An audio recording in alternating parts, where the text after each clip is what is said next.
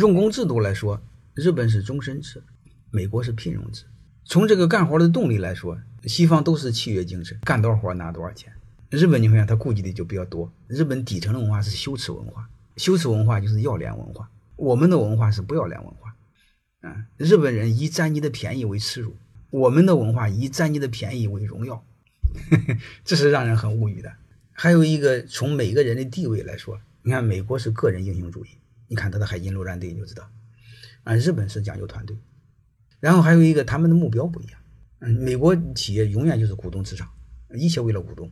啊，你不能赚钱就办你。日本它是社会是多元的，你比如日本的有些产品不好，他先道歉，然后是辞职，再不行自杀。他一对股东负责，然后他对社会也负责。我不知道各位你理解没有？他会对社会负责的，他会自杀的。我们不会，嗯，我们做多大的事不会自杀，是吧？你看三安 我们都没有人自杀。你要是在日本那个天大的事儿，带他很多人自杀。所以，他文化不一样，他一个要脸，一个不要脸，你这个没法说。就是我们要面子。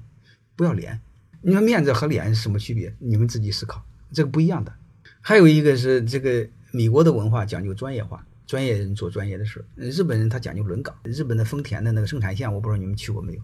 他一个人可以做很多工作，他目的是为提高效率，不一样的。